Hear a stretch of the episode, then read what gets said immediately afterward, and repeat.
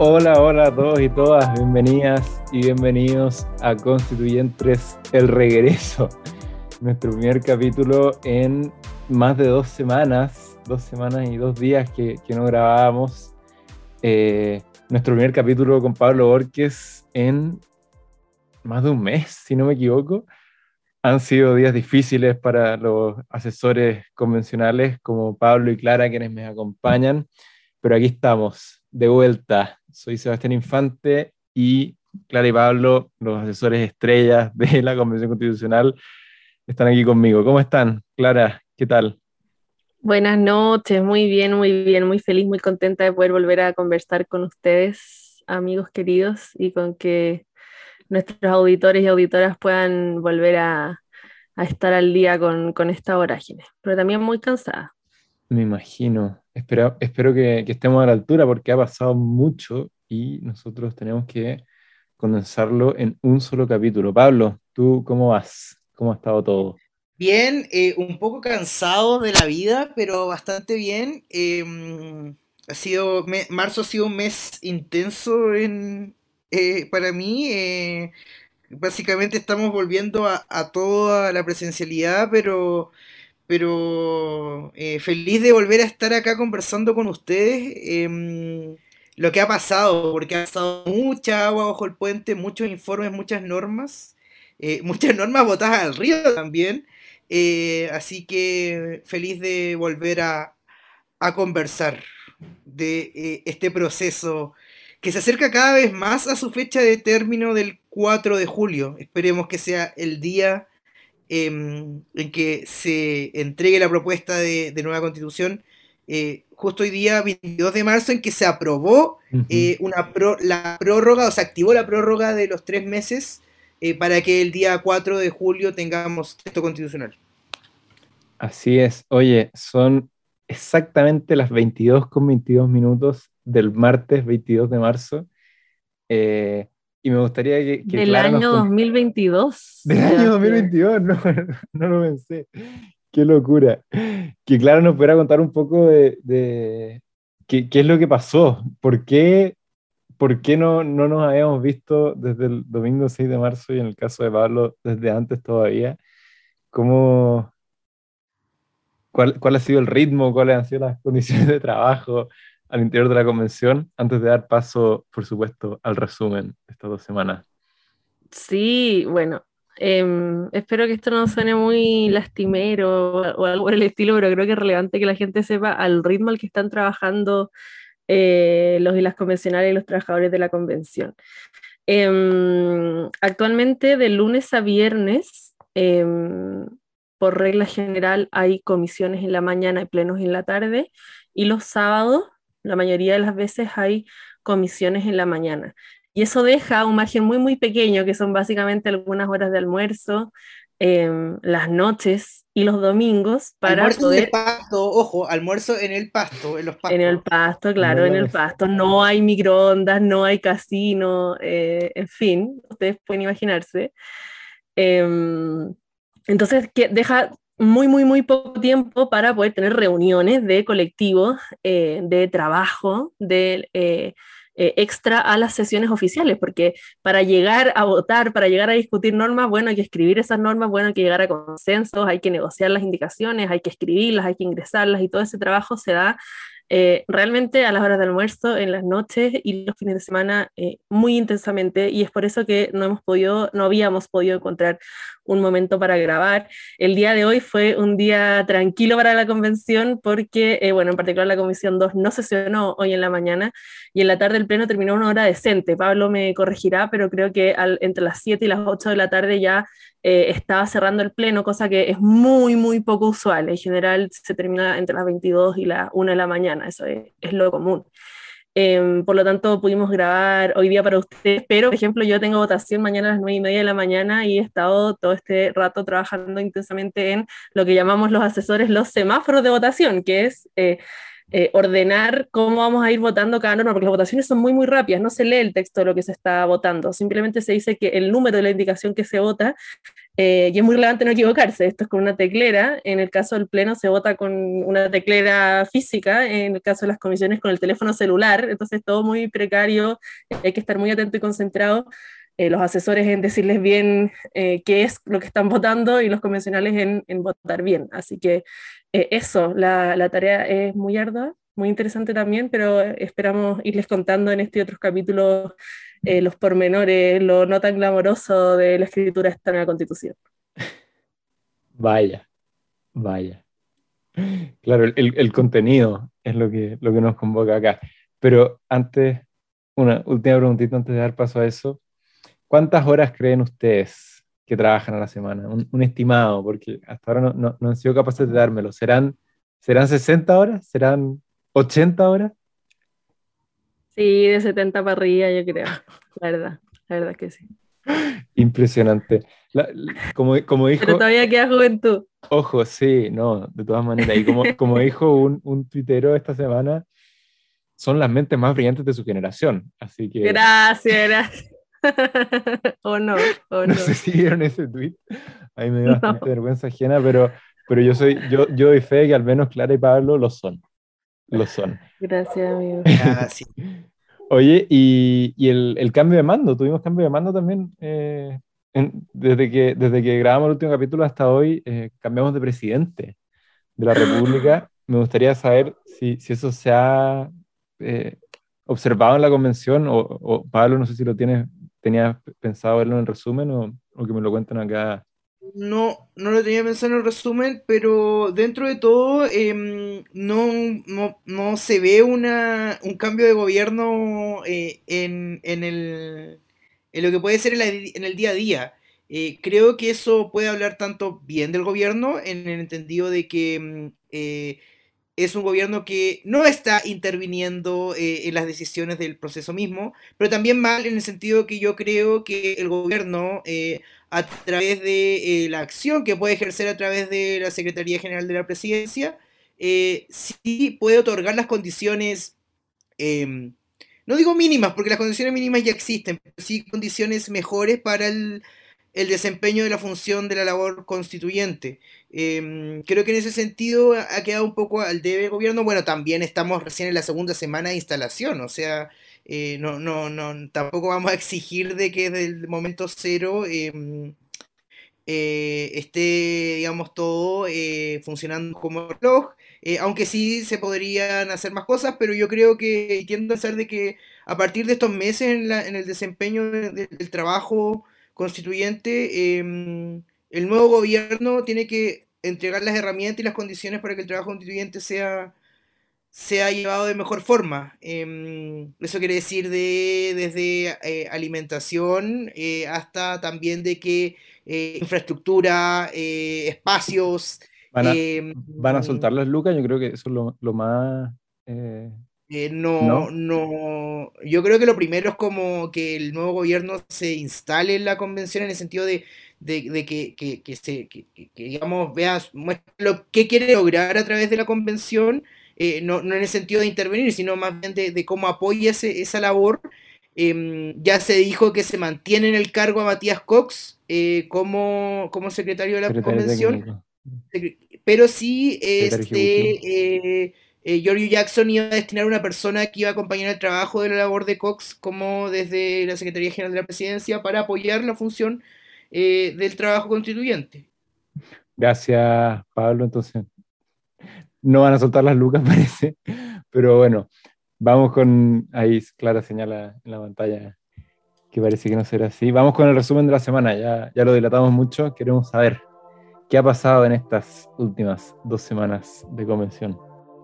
Bueno, eh, la última vez que nos vimos, eh, tú dijiste que eh, sí recuerdo, fue cerca del 6 de enero. Em, de marzo, de marzo, perdón, perdón, perdón, perdón, perdón, eh, eh, a esta hora un poco la cabeza falla. Desde el 6 de marzo hemos tenido eh, nueve plenos, en los cuales se han visto principalmente los informes de, de normas constitucionales y algunos otros aspectos que eh, han sido llevados a esta instancia. desde, desde marzo, digamos, empezaron, se han, empezado a ver los informes. Eh, por ejemplo, el 10 de marzo se vio el informe de, el primer informe de la Comisión de Derechos Fundamentales, discutido y votado en general. Em, así, el 11 de marzo, el día del cambio de mando del presidente Gabriel Boric, eh, que vimos, vimos a la presidenta del órgano en, en el cambio de mando y algunos otros constituyentes también involucrados en algunas actividades, eh, se presentó el primer informe de la Comisión sobre Principios Constitucionales, Democracia, eh, Nacionalidad y Ciudadanía, la Comisión 2, eh, la querida Comisión 2 de nuestra amiga Clara Barner, donde ahí está.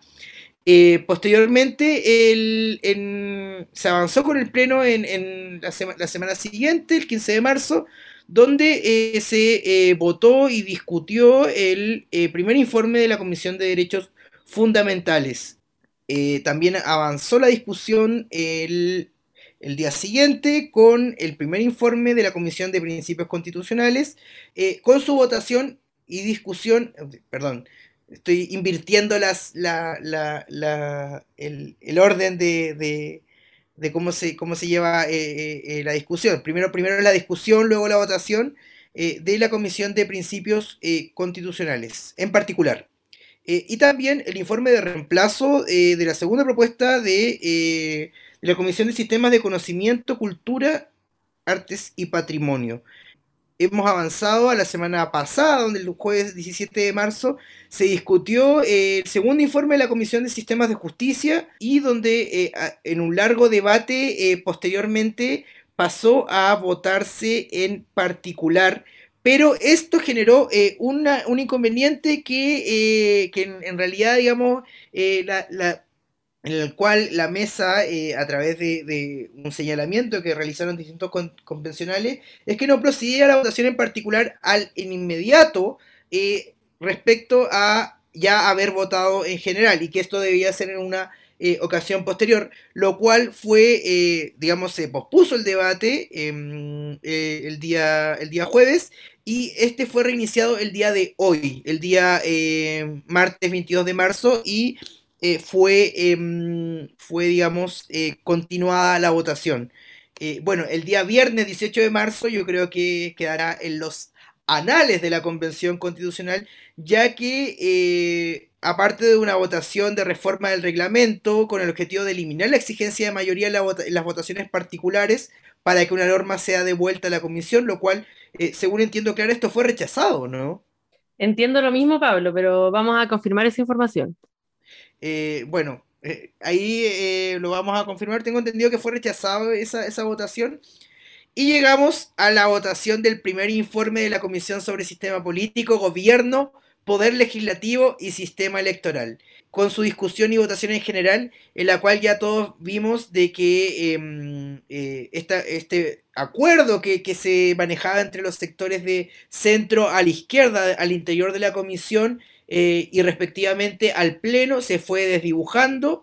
Em, eh, no hubo coincidencia entre los distintos colectivos eh, en recriminaciones mutuas entre colectivos y también sobre la coordinación de la comisión.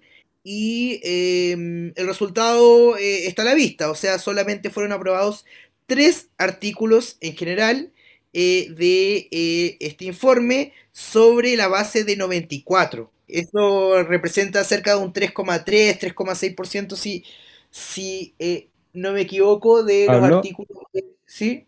Si nos puedes contar un poco cuáles eran los contornos de ese acuerdo para la gente que no. Eh, mire, los contornos del acuerdo. Los contornos, contornos del acuerdo, eh, yo creo que los resumiría en dos elementos, yo creo, principales. Eh, o, quizás más relevantes, más que principales.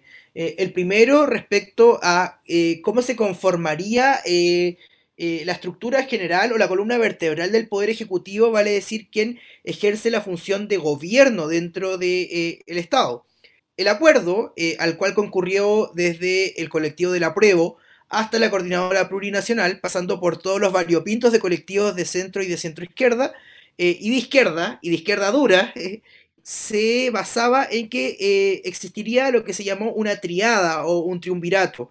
Primero integrado por claramente el presidente de la República, quien ejerce la función ejecutiva, quien comparte esta función con el o la, vice, la o el vicepresidente, el cual sería electo en una dupla paritaria, vale decir, un hombre y una mujer, una mujer y un hombre, eh, no, no, no, no, no tengo ahora a mano al alcance si sería con paridad sin techo, como se entiende, como hemos conversado en algunos programas, y también eh, con la figura eh, ampliamente defendida por el colectivo del Frente Amplio e Independientes No Neutrales del ministro, hay también movimientos sociales del ministro de gobierno.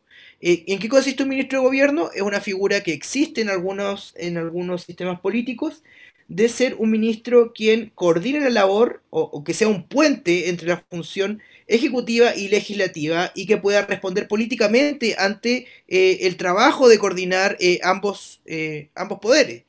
Se le llamó desde superministro, desde ministro plenipotenciario, entre otros adjetivos peyorativos y no peyorativos, y sería en realidad la, figura visible del gobierno, pero quien tenga que ir a hacer la pega al Congreso. No, no puede ser lo que entendemos hoy día quizás como un ministro de SECPRES, eh, reforzado, como también se le, se le denominó, eh, pero en realidad eh, yo creo que lo principal es que es una figura que responde políticamente frente a la labor que está realizando un gobierno para llevar a cabo su programa, su tarea legislativa. El programa, el programa tiene que ser aprobado en, en el poder legislativo. Eh, y eso lleva al segundo tema, el poder legislativo. ¿Cómo entendemos, cómo entendemos la función legislativa de la formación de ley, de los proyectos que entran a, eh, a este órgano? Y en un primer momento, como bien sabemos, la definición principal de la comisión fue un sistema unicameral, lo cual em, fue, digamos, eh, desdibujado posteriormente con la votación de las indicaciones y se aprobó también la Cámara Territorial. ¿Qué es una Cámara Territorial? ¿Es, es un Senado? ¿No es un Senado? Eh, eso eh, todavía está en, discusión ahora, digamos. Y, pero la Cámara Territorial se entendía como el espacio y voz de las regiones, eh, y no como un Senado propiamente tal, como algunos sectores pretendían instalar, principalmente aquellos que defienden con fuerza el bicameralismo, pero le llaman eh, como estos adjetivos que, usamos, pero que, tienen, tienen razón de ser respecto a eh, lo que eh, entiende la academia o el mundo que estudia esto desde distintas disciplinas de la ciencia social, especialmente la ciencia política, como un bicameralismo asimétrico. Vale decir de que esta segunda cámara parecía el Senado, pero que no es el Senado, tendrá funciones netamente regionales, pero eh, a, medida del avance de la discusión de la comisión, esto se desdibujó porque fueron aprobadas algunas indicaciones con apoyos eh, de la derecha y también de otros colectivos, como el colectivo socialista, quienes le dieron mayores facultades a esta Cámara Territorial, quizás no en un 100%, pero sí eh, asemejando a lo que hoy día conocemos como Senado. Esto generó distintas fricciones y roces entre, entre aquellos bloques que defendían el unicameralismo, como lo es especialmente el Partido Comunista, eh, movimientos sociales y el Frente Amplio. Y esto es lo que llevó, eh, digamos, estas dos definiciones, eh, tanto del de, Poder Ejecutivo como del Poder Legislativo, a que el acuerdo, a través de la votación de indicaciones previa a la llegada del informe, fuera desdibujando esta coordinación que existió y el informe fuera rechazado casi, casi, casi en su totalidad. Yo creo que esto en realidad no significa un fracaso de, la comisión, eh, sí eh, un momento en que todos los colectivos van a tener que sentarse a volver a hacer una propuesta, acordar puntos en comunes, pero la base, la base, yo creo que ya está. Pero sí hay nuevos críticos que, que va a haber que resolver claramente con conversación, con diálogo, con negociación con cocina, con transaca también, sí, porque así es la política, eh, pero sí, sin embargo, creo que hay, eh, hay eh, convicción dentro de la comisión de que tiene que salir un sistema político coherente, porque desde mi visión, yo estudio ciencia política, me, me interesa ese tema, cuando uno piensa un diseño institucional de cómo imaginar y cómo funciona un país, es un sistema, o sea, se compone de una serie de engranajes eh, en el cual si falla una pieza eh, pequeña, em, el sistema deja de funcionar. Entonces, eh, estos engranajes tienen que estar lo suficientemente sincronizados Esto es como un reloj, como cuando uno abre un reloj y ve un reloj, cómo funciona un reloj análogo, eh, es así. Todas las piezas tienen que estar funcionando para que el reloj pueda marcar la hora correcta en el momento indicado. Em, así que eso, creo que va a haber un acuerdo. El día sábado es el plazo final para presentar indicaciones a, esto y en las definiciones macro yo creo que eh, va a haber eh, humo blanco, espero. Creo que... En la misma línea del acuerdo que, nos presentabas, que nos contabas, Pablo. Tiendo, a pensar que este acuerdo, que digamos, fue la base. Y yo creo que, que, bueno, algunos colectivos van a tener que ceder, otros van a tener que, que, retroceder en algunas posiciones eh, y yo creo que también es importante y primordial en este acuerdo, eh, al contrario de, lo que muchos creen, que eh, la derecha dialogante, como se le ha llamado a la convención, no puede restarse de este proceso porque creo que el día de mañana la lógica entre ambos bloques y quienes vayan a llegar prontamente a, a, la institucionalidad eh, les va a afectar a ellos también. O sea, si ellos no, inciden en, esa discusión, creo que quedarse abajo del tren eh, puede ser eh, algo, no digo peligroso, pero sí puede ser algo que orado un poco la, legitimidad del sistema político que esperemos entre en funcionamiento con la nueva constitución, una vez aprobada. Oye, Pablo, el público pregunta ¿Qué tan cierto es que todo va a quedar igual? Porque vamos a seguir teniendo un sistema presidencialista, vamos a seguir siendo bicamerales, el Senado va a seguir teniendo esta composición pseudo territorial y, el ministro de gobierno y el vicepresidente no cambian demasiado, ¿no? Yo diría que me no. Sumo, me sumo, perdona Pablo, a esa pregunta. Eh, desde, la crítica, como que a mí, como, como ciudadano a pie, eh, interesado el proceso constituyente, me parece que lo que pregunta Clara, o sea, eh, no me gusta nada eh, el acuerdo, creo que es una, un maquillaje bastante precario, bastante burdo de lo que tenemos actualmente, o sea, la presidencia es la presidencia, la vicepresidencia es es el actual Ministerio del Interior, el, ministro de Gobierno del actual SECPRES, y, y, nada, tendrán un poco más de poder, tendrán esta fórmula paritaria que no me hace demasiado sentido tampoco, y, y el sistema a grandes rasgos sigue siendo el mismo. Yo en ese sentido igual creo que hay avances. Em, si bien eh, podríamos entender de que todo sigue igual, yo no creo que esto sea como que cambie todo para que todo continúe igual. Creo que hay cambios significativos. Creo que, por ejemplo, bueno, esto se cayó, pero obviamente creo que va a ser rehabilitado. Eh, yo creo que hay un consenso sobre eh, en que la segunda cámara, que podríamos asemejar al Senado, sí es una cámara territorial. Es decir, vale decir, yo creo que hay dos aspectos sustantivos que venían de la propuesta original que yo creo que van a ser mantenidos y que podemos decir de que esto es diferente. O sea, primero, de que se van a elegir la misma cantidad de eh, representantes por región. Obviamente puede variar el método, eh, si, vienen, si vienen desde las asambleas regionales o si se, hay una elección directa sobre estos representantes, eh, pero yo creo que eso ya implica que hay un diseño territorial en el cual todas las regiones valen lo mismo, porque se representa territorio y no población. Y el segundo elemento, que yo creo que es importante, a pesar de que puede ser un aspecto no tan sustantivo, pero que sí creo que, es relevante para la, función de esta Cámara Territorial, es que la duración del periodo es de cuatro años eh, y coincide con, el, con, los representantes de la Cámara Nacional o Plurinacional o, como nombre que, vaya a, poseer, que, que, sería lo que hoy conocemos como Cámara de Diputados. Em, creo que esos, esos, aspectos sustantivos son importantes para pensar que eh, cambian cosas sustantivas. Eh, que eso es la base, eso es la base. Las funciones, eh, el detalle, podemos conversarlo después, pero yo creo que eso es una base sustantiva e importante para hablar de que no estamos hablando de algo igual que el Senado. Y sobre el presidencialismo, el, el régimen presidencial, yo, yo, no soy presidencialista, a mí no me gusta el presidencialismo, soy un declarado y ferviente defensor del parlamentarismo, eh, pero creo que eh, eh, y hoy día Chile, y esto, esto es un consenso, digamos, un relativo consenso, a pesar de que algunos no lo crean, de que eh, Chile eh, es un régimen hiperpresidencialista.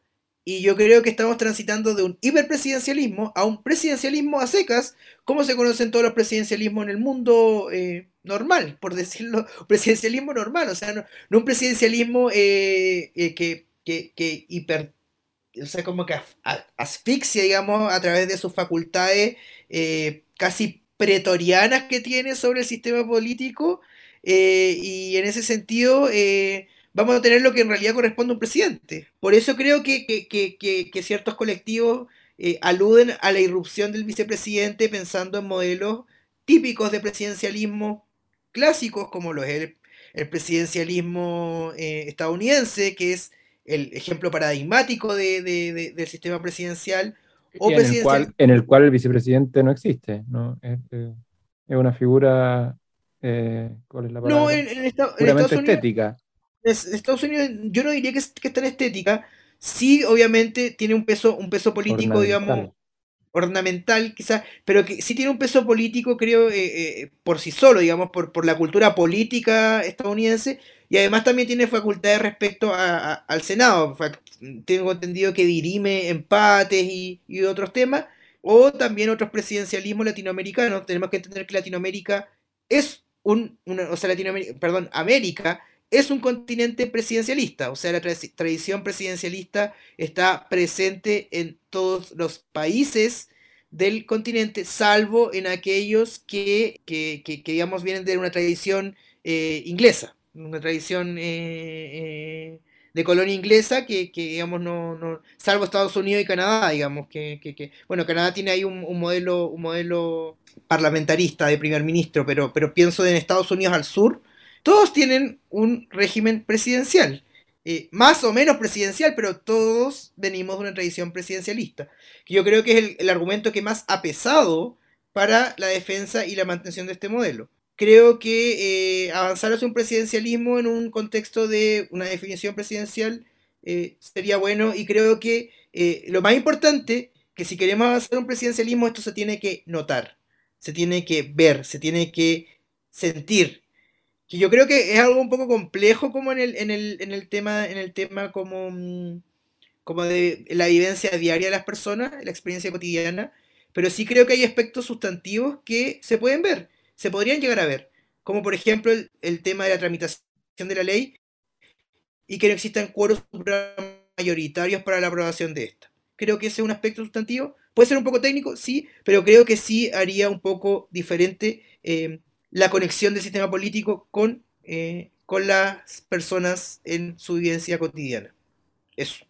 yo, yo estoy sin duda de acuerdo con eso último. Yo creo que el, fin de los quórums supramayoritarios era, era la, gran ganada al final de tener una convención constitucional. O sea, eh, incluso antes de que la derecha no lograra el tercio, dije, bueno, yo decía, bueno, da lo mismo eh, si, es que no se logra nada en la, en la, convención, porque sí se va a lograr con la derogación de la constitución del 80 el fin de los quórums supramayoritarios, que son el, el gran candado que, que, quedaba, la gran trampa, como diría cierto constituyente eh, de pronunciada calvicie. Pero, pero claro, viendo que el escenario fue otro, que, que la izquierda tiene una amplia mayoría, yo tenía eh, una ilusión de que, de que hubiesen cambios más profundos, de que se intentara eh, repensar el modelo y, está visto que, no ha sido así, que, que, los partidos, sobre todo los partidos más antiguos, han sido muy duros en defender este statu quo. Estoy pensando en el Partido Socialista, en el Partido Comunista, desde luego en la derecha. Em, y, hemos visto cómo la, Comisión de Sistema Político se ha convertido en un espacio en el que, eh, más que llegar a un acuerdo sobre, sobre qué, qué modelo de sociedad queremos, eh, hay, que, hay que llegar a un acuerdo sobre qué sistema podemos eh, estar mínimamente, eh, podemos llegar a un mínimo consenso como para que la constitución no se quede sin sistema político, como que, como que no sé, se rebajaron mucho las expectativas, pero bueno, estoy de acuerdo en que, en que eh, quizás viendo el vaso medio lleno, no hay que olvidar que, que pase lo que pase, lo más probable es que el sistema nuevo sea mucho mejor que el actual. No sé si Clara, ¿quieres agregar, complementar algo o si pasamos directo a la papita que tú nos traes? No, yo solamente muy expectante, atenta y esperanzada de que lleguen a un buen acuerdo, porque no, no, no hay más tiempo y, y el botón no fue, fue real, pero bueno, eh, entiendo lo difícil que es el desafío de esa comisión, que no sé si Pablo lo, lo dijo, pero tiene un único informe, a diferencia de, de, los otros. Eso es porque ellos mismos dijeron que, que como está todo conectado, la creación de la ley, el sistema de gobierno, el sistema parlamentario, pero claro, el desafío les está quedando grande de momento y espero que, que logren resolverlo. Yo, yo voy, a ser, voy a ser muy tajante, o sea, si no hay sistema político, no hay constitución. Eh, Obvio, pues sí sé, pues, claro. pero no te pillí. ¿Eres tajante, Pablo? ¿Eres tajante? Tajante. Pero no siempre. Siempre, siempre, he sido una persona tajante. Soy tajante. Soy tajante, Soy tajante. Como, diría, como, diría, la patriota republicana eh, en su momento, pero pero yo creo, yo confío en el éxito de, de estas discusiones, de este proceso, de, de, de esta comisión, eh, y creo que, y, y, en ese sentido, creo que pensaron bien los colectivos de llevar a sus pesos pesados, pesas pesadas, a, a, la, a la... A la pesas a la, pesadas. Eh, pesas pesadas, perdón, pesas pesadas. Okay. Eh, a, la, a, la, a la comisión y, bueno, saquémonos los ojos, pero lleguemos a un resultado. Creo que estamos un poco, creo que estamos cerca de aquello. Y bueno, ojalá. Dios te oiga. Sí, tu optimismo se, se haga carne. Vamos, Clary, ¿qué, no, ¿qué, nos tienes preparado tú? Sí, yo mucho menos glamoroso que lo de Pablo. Eh, como bien decía menos Sebastián. La... No, sí, la verdad que sí. Eh, la convencional a la cual asesoro es parte de la Comisión 2 de Principios Constitucionales, eh, que en estas dos semanas tuvimos eh, la pasada por el pleno del primer informe en general y en particular. Eh, es una comisión pequeña de solo 18 integrantes que tiene a su vez una composición política que no es em, demasiado parecida a la del Pleno, eh, como ocurre en las comisiones más grandes, y por lo tanto era de esperar que, que en el Pleno no nos fuera tan bien. Eh, pero básicamente me quiero referir a, algunos temas más relevantes y, en verdad el principal, que es el Estado social de Derecho. Eh, sabemos que actualmente la Constitución del 80 eh, consagra un modelo de Estado subsidiario, si bien no lo trata eh, conceptualmente, así es ese eh, el modelo de Estado que consagra finalmente la Constitución. Em, y que también la interpretación de ella ha, nos ha llevado a donde estamos, no, no, no, le echemos toda la culpa al texto, no se, trata, no se trata de eso, y tampoco creo yo que tenemos que ser ingenuos que solamente al decir que el Estado de Chile será un Estado social de derecho todo cambiará y desde el día de mañana tendremos servicios sociales decentes para todos y todas, eh, derechos garantizados, sociales, eh, no, no se trata de eso, pero, pero sí es un punto fundamental. Para empezar, es la propuesta de primer artículo de la nueva Constitución. Eh, y es el artículo que abre eh, el apartado de principios de la nueva constitución, que seguramente será un capítulo. Eh, bueno, y es un, un, artículo al que eh, costó mucho, mucho, mucho llegar a acuerdo, que llegó a pleno y que en general eh, obtuvo 103 em, votos o 104, creo que 104. Bueno, pero el punto es que fue justo, justo, justo, justo. Y bueno, eh, no corrió la misma suerte en particular, ¿no? Se cayó con 100 votos. Eh, y les voy a explicar eh, por qué. Eh, la derecha tiene, ustedes sabrán, eh, me ayudan por favor la cifra exacta 37, para no pegarme el carril, 37, 37 votos, ¿ya? Y eso no es suficiente para eh, bloquear los dos tercios. Pero lo que, ocurre, lo que ocurrió en esta norma y que lamentablemente ocurrió también en, en otras es que existe este grupo llamado la Coordinadora Plurinacional, eh, que votó en contra y que por lo tanto se cayó el artículo y eh, llegamos a 100 votos inamovibles. Podrían haber sido 101, hubo una constituyente de movimientos sociales, Alondra Carrillo, que no pudo votar por circunstancias personales, pero el tope eh, sin la derecha y sin la pluri es 101. Eh, por lo tanto, ellos ya entendieron que tienen esta manija, esta... Poder negociador muy, muy grande eh, que sin ellos no llegan. ¿Por qué? Porque es el segundo colectivo más grande dentro de la convención, tiene 17 eh, integrantes, tal como el Frente Amplio, la derecha es, el más grande, claro. Em, ya, y ustedes se preguntarán, ¿por qué la coordinadora plurinacional no está a favor del Estado de Derecho? Lo mismo nos preguntamos nosotros, ¿no? Pero bueno, ¿quién es la coordinadora plurinacional? Recuerden que cuando llegamos a la eh, convención, la, eh, la derecha está, o sea, perdón, la izquierda está armada de modo distinto. Teníamos esta gran lista del pueblo, que era muy, muy, muy numerosa, y que, bueno, finalmente tuvo esta gran decisión en dos. Eh, pueblo constituyente, que se le denomina PUCO, si ustedes escuchan la sigla PUCO, está hablando de pueblo constituyente, la mitad, por así decirlo, moderada de la ex lista del pueblo, y la coordinadora plurinacional, que podríamos decir la mitad mala, con todas sus letras, de la ex lista del pueblo. Ahí está, ahí está eh, nuestro amigo Manuel Boldarsky, ¿cierto? Manuel, Manuel, claro, está ahí, Manuel, sí. sí. Nosotros que lo conocemos de Pichón. Vergara, em, Paula Grandón y, muchos otros y otras. Alejandra Pérez, eh, en fin. Bueno. El pelado em, oh, perdón, perdón, perdón. ¿Quién? El pelado Bade. Bueno, claro, él es el gran ideólogo. No, no es broma, el gran ideólogo de, hay que decir, eso sí, para salvar el honor de nuestro invitado, otrora em, Dino Azulado, él fue de la lista del pueblo, pero hoy en día no es parte ni de Puco ni de la Pluri, pero vota con Puco, así que lo vamos a, excluir de este. Igual, igual, como en términos, en términos estrictos y formales, eh, Cristóbal Andrade, más conocido como Dino Azulado, es el único constituyente que sigue integrando el colectivo eh, el monobloque de la lista del pueblo. Es el único que sigue asumiendo como militante de la lista del pueblo. Para que lo en consideración. Eh, sí, no olvidar, no olvidar. Bueno, entonces, la coordinadora plurinacional está conformada por una parte por este eh, pedazo de ex lista del pueblo, pero por otra parte por los escaños em, ¿cómo decirlo? Sin ser falta de respeto, con los escaños que se oponen a eh, Elisa Loncón, Adolfo Miauri y Rosa Catrileo. Pero no se trata de mapuches y no mapuches, tenemos también en la coordinadora plurinacional a la Machi Linconao, que de hecho es el gran referente. La Machi y Eric Chinga, eh, quien fuera candidato durante muchas rondas de esta, de esta larga noche de, de la elección de la segunda mesa. Eh, bueno, ellos son quienes lideran también eh, la coordinadora plurinacional. ¿ya? Entonces es eh, un, un, grupo conformado por siete escaños, si mal no recuerdo, hay, diez que están en este otro grupo de, escaños, que es del de Lisa Loncón, y hay siete que están en la coordinadora plurinacional y por eso tienen los 17 votos. ¿Qué cosa ibas a decir, Pablo?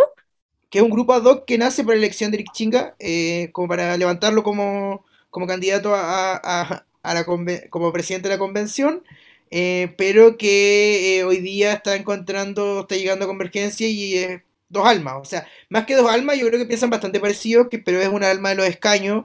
Eh, y, la, y, la, otra es, es Lista del Pueblo, que yo creo que a veces no ven más allá de sus propias narices en ciertos aspectos.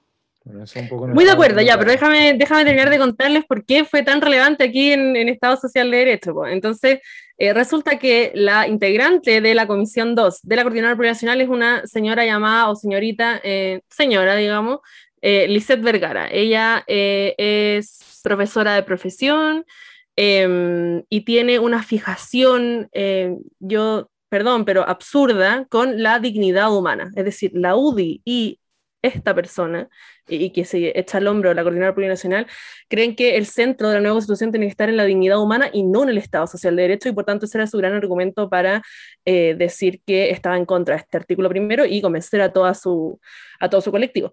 Sin embargo, ese día empezaron a golpearlos muy, muy, muy duramente por Twitter. Eh, el único, no sé si, si, lo vieron, que fue bastante pintoresco, el único profesor que los apoyó fue Claudio Nach, que fue inmediatamente vapuleado por todo el resto de los profesores diciéndole que estaba inventando con lo que estaba hablando. Fue bueno, en fin. Un cariñoso saludo al profesor Nach.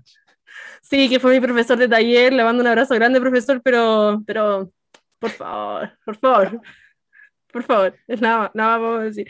Bueno, el punto es que ellos movieron la discusión, salieron de esta idea de dignidad humana y dijeron que el problema era que ellos querían un Estado garante de derechos, no un Estado social de derechos. Y todos quedamos así, plop, que significa, eh, evidentemente, el Estado Social de Derecho lo que busca es garantizar eh, los derechos, y en especial los sociales, o sea, no, en fin, era un, un problema conceptual, fue una invención absurda eh, de Twitter y, y, de la prensa para justificar su rechazo, ¿no? Porque obviamente fueron muy, muy duramente criticados por cómo se pitean una norma que tenía 100 votos, es decir, imagínense lo que nos, costó convencer a personas como Agustín Esquella, en general la lista de la prueba, para que votaran por una norma como esta, porque ellos realmente no creen en eso, genuinamente eh, pero fueron capaces de ver que este era el consenso, ¿no? De, lo que el nuevo Chile quiere, ¿no? Para, para su futuro democrático. Y entonces fue rechazada esa norma em, en particular y durante estos días eh, recordemos que hay eh, informes que se reponen, ¿no? Uno, intenta nuevamente ir al pleno con los temas cuando son rechazados por primera vez, en particular. Y entonces aquí lo que hubo fue días muy, muy intensos de negociación y se subieron al barco la coordinadora plurinacional. Eh, presentamos una indicación conjunta que se vota mañana a la mañana. Así que si todo sale bien, mañana tendremos eh, saliendo de la Comisión 2 un nuevo artículo que es igual, igual, igual, igual. Se le cambiaron dos palabras, un poco el orden, pero esto pareciera dejaría tranquilos a a, las personas de la Coordinadora Poblacional y por lo tanto en el próximo pleno ya debiésemos ojalá tener luz verde para el Estado Social de Derecho y ahí la Comisión de Principio, la Comisión número 2 podría anotarse su primer poroto. ¿Ah? Social y democrático. Social y democrático, claramente, y una república solidaria, paritaria, ecológica, plurinacional y pluricultural. Es un artículo más complejo que eso, yo le, le estoy resumiendo, pero, pero, básicamente, claro, son las bases de... El concepto típico del titular es social, Estado Social y Democrático de Derecho, ¿no? Exactamente, No garante, bueno, no quedó garante. No, claro que no, quedó en el tercer inciso, que, que se garantizan los derechos, porque, en fin, pero es algo que, que, trata, la, que trata la Constitución muchísimo y, y, y, y, que no esté en la primera línea no, no implica nada.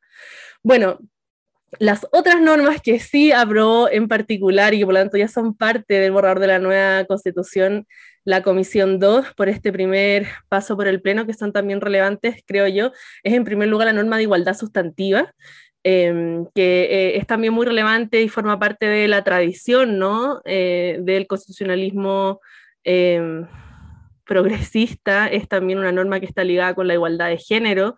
Eh, la parte de la igualdad sustantiva de género todavía no ha sido aprobada, pero viene ahora para eh, el informe repuesto, pero es una norma, diría yo, eh, que es radicalmente distinta a lo que hay en la Constitución del 80, ¿no? la Constitución del 80 no puede estar más lejos de hablar de la igualdad sustantiva, sino que se refiere en general a la igualdad formal, ¿no?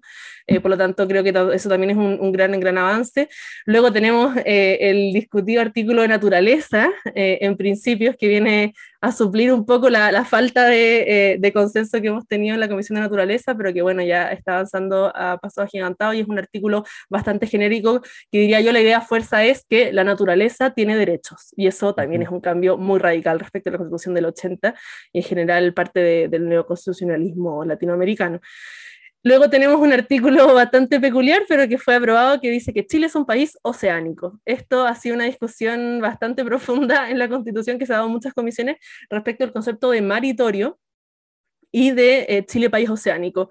Ahí hay una serie de, se cruzan intereses de todo tipo al discutir esto entre las concepciones de los pueblos originarios respecto del mar, eh, de las personas eh, que provienen de regiones que tienen una particular relación con el mar, pero básicamente se aprobó esta este concepto de que Chile es un país oceánico, lo cual pretende obviamente tener em, una serie de regulaciones luego legales y, eh, sublegales de protección ¿no? Al, al, al, océano y a los mares.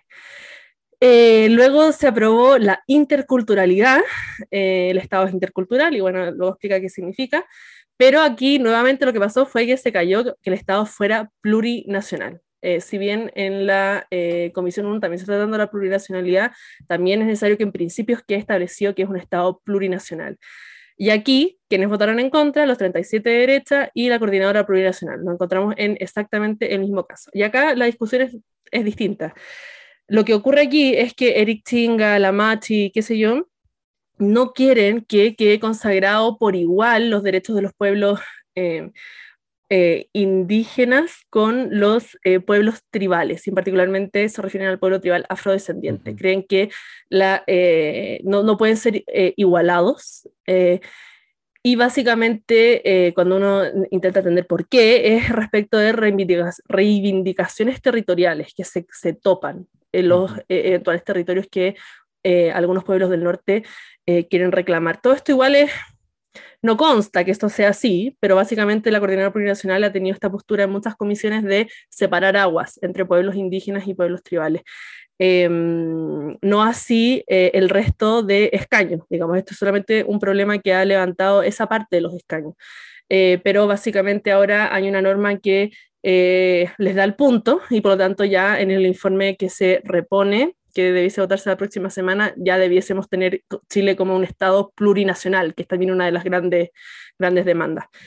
Luego se aprobó una norma de probidad y transparencia, que creo que es bastante buena y que es muy relevante también eh, en estos tiempos que se viven de tanta corrupción.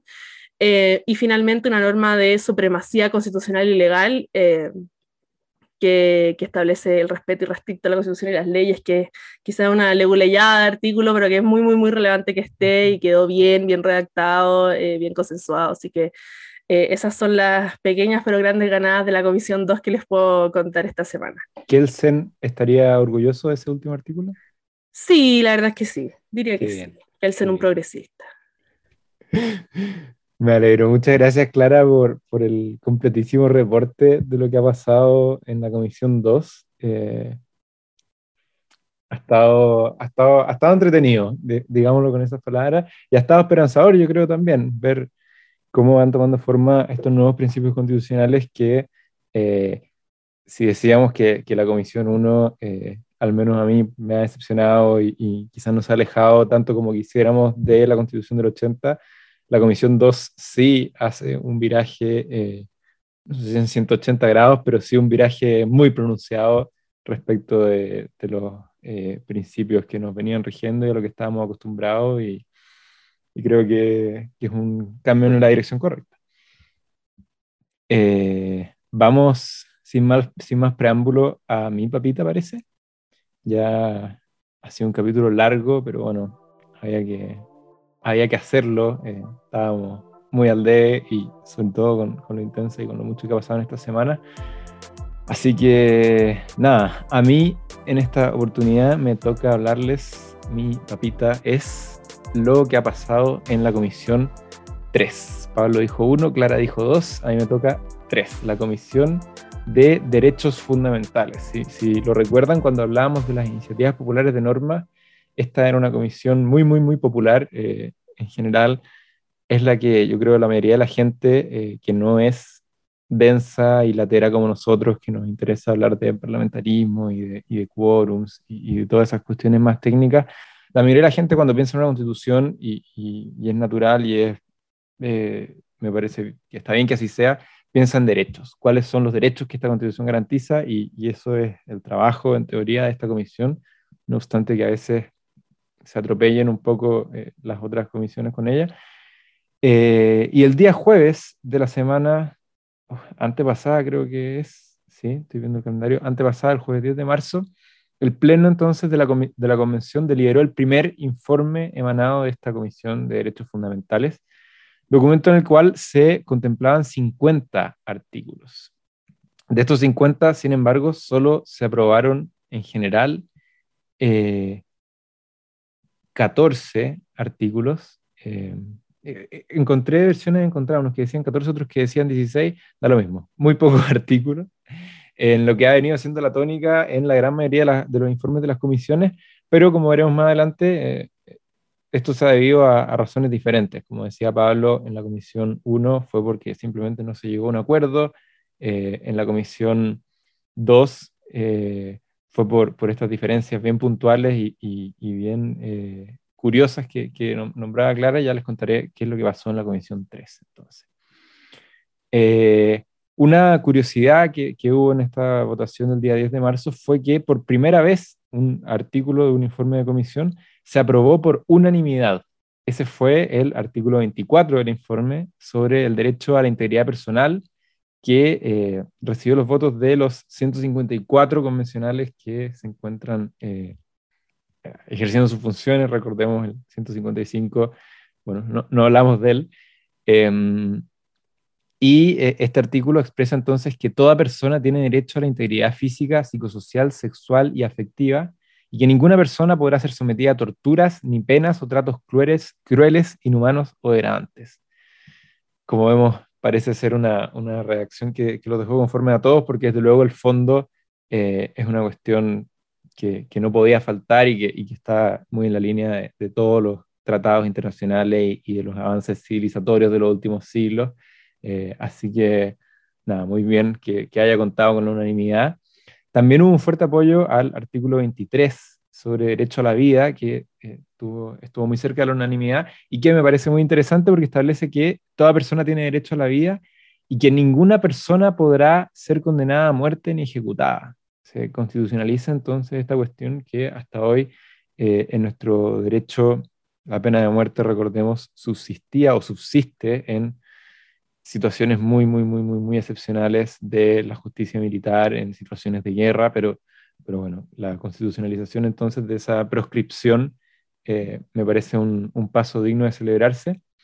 Y entre otros, estos, eh, al parecer, 14 artículos aprobados eh, que podemos enumerar, dijimos que estaba la integridad personal, el derecho a la vida, la prohibición de la desaparición forzada, el reconocimiento de la función social, económica y productiva de las cooperativas, los derechos de las personas chilenas en el extranjero, el derecho a la asociación, eh, el derecho a la educación sexual integral, entre otros.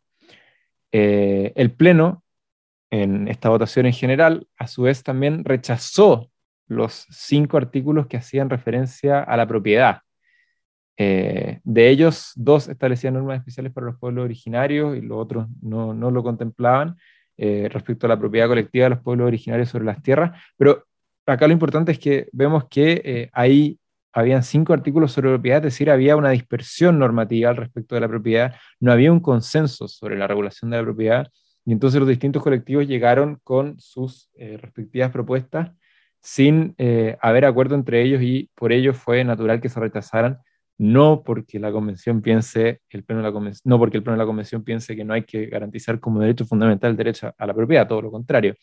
Hay diferencias en su alcance, hay diferencias sobre todo en la forma en que deben regularse las expropiaciones, que recordemos eh, están en todas las constituciones del mundo, incluida la, constitución que nos rige actualmente, pero eh, existen ciertas sutilezas respecto de la forma en que deba eh, hacerse la indemnización, las causas que puedan justificar una expropiación, entre otras. Entonces, el derecho a la propiedad todavía no ha sido aprobada una redacción y estamos a la espera entonces de lo que pueda pasar en los informes posteriores de esta Comisión de Derechos Fundamentales. yo diría entonces, como, como comentábamos, que la, gran diferencia, o sea, la, la, gran razón de por qué se aprobaron tan pocos artículos acá es que hay una falta de acuerdo, no al mismo nivel, por supuesto, de la Comisión 1, en que, eh, como, como, es una cuestión tan sistemática y tan, tan orgánica, eh, el, un desacuerdo repercute eh, al final en todo el sistema. Acá hubo acuerdos sobre algunas cuestiones, pero sobre otras, algunas bien relevantes, como el derecho europeo, no se alcanzó acuerdo. esto, en todo caso, es distinto a lo que pasó, por ejemplo, en la Comisión de Medio Ambiente y Modelo Económico, que les hablábamos hace algunas semanas, en que no es que no se hayan alcanzado acuerdos, sino que esos acuerdos eh, eran bastante trasnochados muchas veces, o eh, también que el trabajo que se construyó sobre esos acuerdos, es decir, la redacción y el formato de los artículos, estaba simplemente eh, realizado de forma muy deficiente y, como recordemos, esa fue la razón por qué se rechazaron ahí. Bueno, eh, decíamos que esa fue la votación en general, entonces luego, por supuesto, hubo que pasar a la votación en particular y en ella finalmente 13 artículos se aprobaron eh, total o parcialmente eh, y de esa forma entonces serán incluidos en la propuesta de nueva constitución. entre ellos me gustaría resaltar un par más que no los mencioné en la primera pasada, que creo que son muy importantes. en primer lugar, se aprobó se aprobaron dos de los tres eh, párrafos de la norma sobre derechos sexuales y reproductivos, vale decir, la legalización del aborto, eh, que ya hemos conversado en profundidad en las semanas anteriores y que si es que eh, quieran comentarlo ustedes, Clara, Pablo, les daré el espacio en un par de minutos más. Y se aprobó también, creo muy importante, el derecho a una educación sexual integral. Eh, se, aprobaron, se aprobó el primero de los dos párrafos que componían la norma, que establece que todas las personas tienen derecho a recibir una educación sexual integral que promueva el disfrute pleno y libre de la sexualidad. Eh, esto es especialmente atingente en una semana en que tuvimos una candente polémica de Twitter a propósito de unas imágenes eh, realmente inaceptables en el, en el Parque San Borja, a mi parecer inaceptables después. Quizás me funarán por cartucho, pero no lo creo porque eran realmente eh, muy pasadas de tono y que nos muestran una vez más que la necesidad de que el Estado se haga cargo de, claro, de garantizar la educación sexual eh, está más viva que nunca y que bueno entonces que esa norma haya sido aprobada y vaya a ser parte del borrador de la nueva constitución. Em, bueno, como sabemos, el resto de los artículos entonces, con los que fueron rechazados, entre ellos, por supuesto, el derecho de propiedad, volverán o volvieron, ya estamos hablando en tiempo pasado, a la comisión donde eh, están siendo revisados y se elaborará un informe de reemplazo que nosotros comentaremos cuando eh, corresponda. No sé si quieren opinar algo, me interesa sobre todo eh, saber qué piensan de la aprobación del, del será ley de, los derechos, del derecho a los derechos sexuales y reproductivos. Interrumpir el embarazo. A la interrupción del embarazo, en otras palabras. Eh, hasta los nueve meses, decían algunos. Qué vergüenza. El, ojalá fuera hasta los nueve meses. Ojalá fuera, ojalá fuera hasta los 18 años. 18 años. Dicen otros, el, famoso aborto retroactivo. No, pero eh, sin duda creo que, que, es la, la, norma más, eh, más, importante en el sentido de, de, su peso político e histórico de las que ya se han aprobado en esta comisión, así que me gustaría saber qué piensan eh, y qué piensan también de la, de la, discusión que se dio después respecto de, de si acaso esto implica aprobarlo hasta los nueve meses de embarazo. Yo creo que es una ganada histórica, eh, que el movimiento feminista se lo merece, un movimiento que ha explotado y que ha calado muy, muy hondo, yo creo, en la sociedad chilena en los últimos, no sé, cinco años, sin desconocer los últimos 80 años que tiene el movimiento feminista en Chile, que que obviamente eh, es esa historia la que nos trae el momento en el que estamos ahora, eh, pero, pero aún así siendo eh, muy gran movimiento feminista, muy revolucionario, en Europa, en Francia, de los años 80, las mujeres tienen el derecho a, abortar sin, sin causal. en un país tan conservador como Estados Unidos hace ya varios años que es posible hacerlo. Es decir, estamos muy, muy, muy al debe. ¿Qué? Varias décadas. Eh, y por lo tanto eh, es un mínimo, es un desde. Eh, ahora, claro, la redacción podría haber sido más feliz porque se habla del derecho a la interrupción del embarazo y no se hace una remisión a la ley expresa, no se dice la ley regulará el plazo. Claro, está bien, le podemos dar ese punto. Podría haber sido más, más lindo que lo hubiera dicho, pero se entiende. En ninguna parte del mundo eh, el derecho a la interrupción del embarazo es absoluto, siempre tiene un límite temporal. En Chile no va a ser la excepción. No se preocupen eh, y si algún trasnochado o trasnochada pretende ir a la eventual corte constitucional o el nombre que finalmente tenga, eh, alegar que quiere hacer un aborto al mes octavo, eh, dado que la Constitución consagra el derecho, no se preocupen, no habrán jueces ni juezas que lo autoricen. Es decir, eh, sí, puede decirlo en teoría, claro, puede formar un caso, pero no, no va a pasar. no va a pasar y por lo tanto es ya la punta de la cola que es de lo que se pudieron agarrar los sectores conservadores de la convención y fuera de ella para, para ridiculizar esta, esta gran ganada que yo creo que, que, eso es, que es histórica, que claro, el artículo podría haber sido técnicamente más pulcro, pero, pero no hay ningún riesgo de que, de que esto eh, signifique una cosa distinta que seguramente el aborto entre 12 eh, y 14 semanas, como es, como es en derecho comparado. Sí, el caso más extremo creo que es el de Colombia, que se aprobó este año hasta la semana 24. Eh, no creo que lleguemos a eso, pero, pero claro, desde luego no, en ningún lado hasta las 40 semanas tengo, me surge la duda, ¿la Comisión de Armonización podría eh, meter mano ahí, tocar esa reacción? Es que se discute, uno podría decir que sí, en todo caso, em, toda actuación de la Comisión de Armonización pasa por el Pleno, por lo tanto, si uno lo ve por ese lado, claro. Ahora, la idea, el espíritu de la Comisión de Armonización no es ese, no es corregir texto, porque si lo corregimos acá, bueno, se podría, comillas, corregir eh, por 40 convencionales todo lo que ya escribimos, entonces, claro. Eh, claro es complejo. A priori la respuesta sería no, ahora políticamente puede que sí, eso termine ocurriendo. Bueno, eso sería todo entonces. Parece que con esto ponemos fin a este eh, nutrido o, nutritivo capítulo, eh, muy cargado de avances y, y, no tan avances en lo que ha sido la Convención Constitucional esta semana ya, ya está todo pasando, así que el próximo capítulo probablemente venga igual. Veremos, estamos evaluando formas de hacer que eh, sí podamos tenerles un capítulo semanalmente eh, de aquí hasta que empiece la comisión de a trabajar la comisión de armonización, que es cuando se supone la pega de, Clara y Pablo deja de o, o baja a niveles eh, normales de intensidad eh, pero hasta entonces haremos todo lo posible para eh, traerles todo el contenido, todos los capítulos que eh, podamos, ojalá sea uno semanal.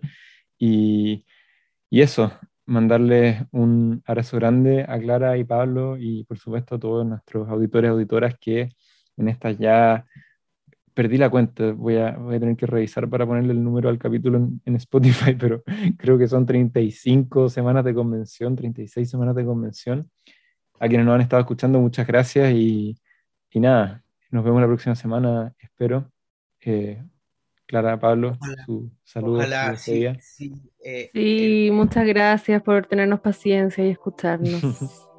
sí, volveremos, volveremos. Seguimos, seguimos. Suenan derrotados. Sí, yo, estoy, destruido, yo estoy destruido, estoy destruido. Yo también. Vayan a dormir, niños. Eso. Como, diría Arturo Vidal. Eh, un abrazo grande y, y mucho éxito en todo. Que esté muy bien. Chao, chao. Chao.